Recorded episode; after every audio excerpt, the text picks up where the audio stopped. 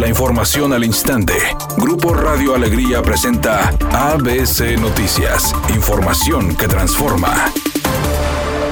En el marco del Día Internacional de las Personas con Discapacidad, la Comisión Estatal de Derechos Humanos emitió un comunicado donde pide a autoridades, empresas, medios de comunicación y sociedad en general eliminar las barreras que limitan la participación e inclusión de las personas con discapacidad en la entidad. Además, reveló que de enero a noviembre del presente año ha recibido 66 expedientes de queja de personas con discapacidad que señalan que sus derechos humanos han sido violentados por parte de autoridades estatales y municipales, cifra que va en aumento. Por otra parte, destacó la propuesta de reglamento municipal para la inclusión de las personas con discapacidad, a fin de que sea revisado, consultado con las personas con discapacidad y aprobado por los municipios, indicando que los municipios que cuentan con este instrumento aprobado son Allende, Bustamante, General Zaragoza, Hidalgo, Melchor Ocampo, Pesquería, Sabinas, Hidalgo, San Nicolás de los Garza, San Pedro Garza García y Santa Catarina, mientras que Monterrey, Apodaca y Cadereyta cuentan con una reglamentación vigente en esta materia.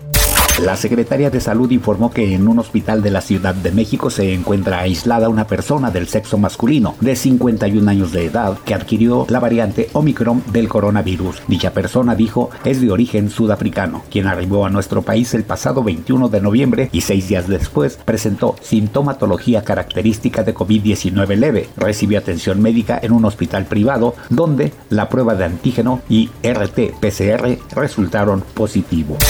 La Organización Mundial de la Salud dijo hoy en su reporte que no existe duda de que la variante Omicron del coronavirus se propagará, pidiendo a los gobiernos examinar cuidadosamente los datos que obtengan en sus fronteras y evaluar los riesgos para tomar las medidas de contención adecuadas. Además, recalcó que el mundo no debe entrar en pánico, señalando que las restricciones de viajes que se han impuesto contra los países donde se ha detectado la nueva variante solo se justifica si se trata de una medida para ganar tiempo cuando un sistema sanitario está en dificultades, ya que es preferible preparar al país al sistema sanitario y que se refuercen los exámenes en aeropuertos para detectar algún caso.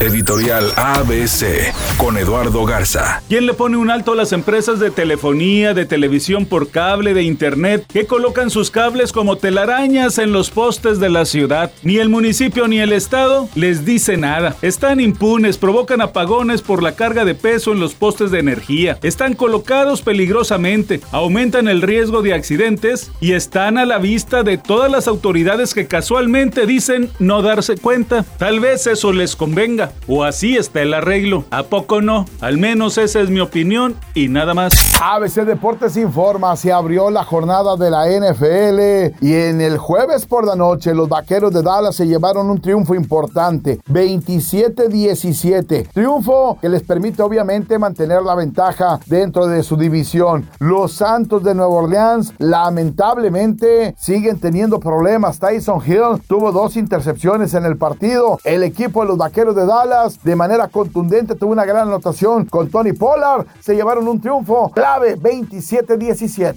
El grupo Intocable llegará este fin de semana a la ciudad como ya es costumbre porque los últimos diciembre también se ha presentado en la Arena Monterrey. Obviamente están contentos de reencontrarse con su público regiomontano porque según dijeron siempre los favorecen con con su preferencia y los ayudan a registrar llenos totales. Es una tarde con cielo parcialmente nublado. Se espera una temperatura mínima que oscilará en los 20 grados. Para mañana sábado se pronostica un día con cielo parcialmente nublado. Una temperatura máxima de 28 grados, una mínima de 16. La actual en el centro de Monterrey, 26 grados. ABC Noticias. Información que transforma.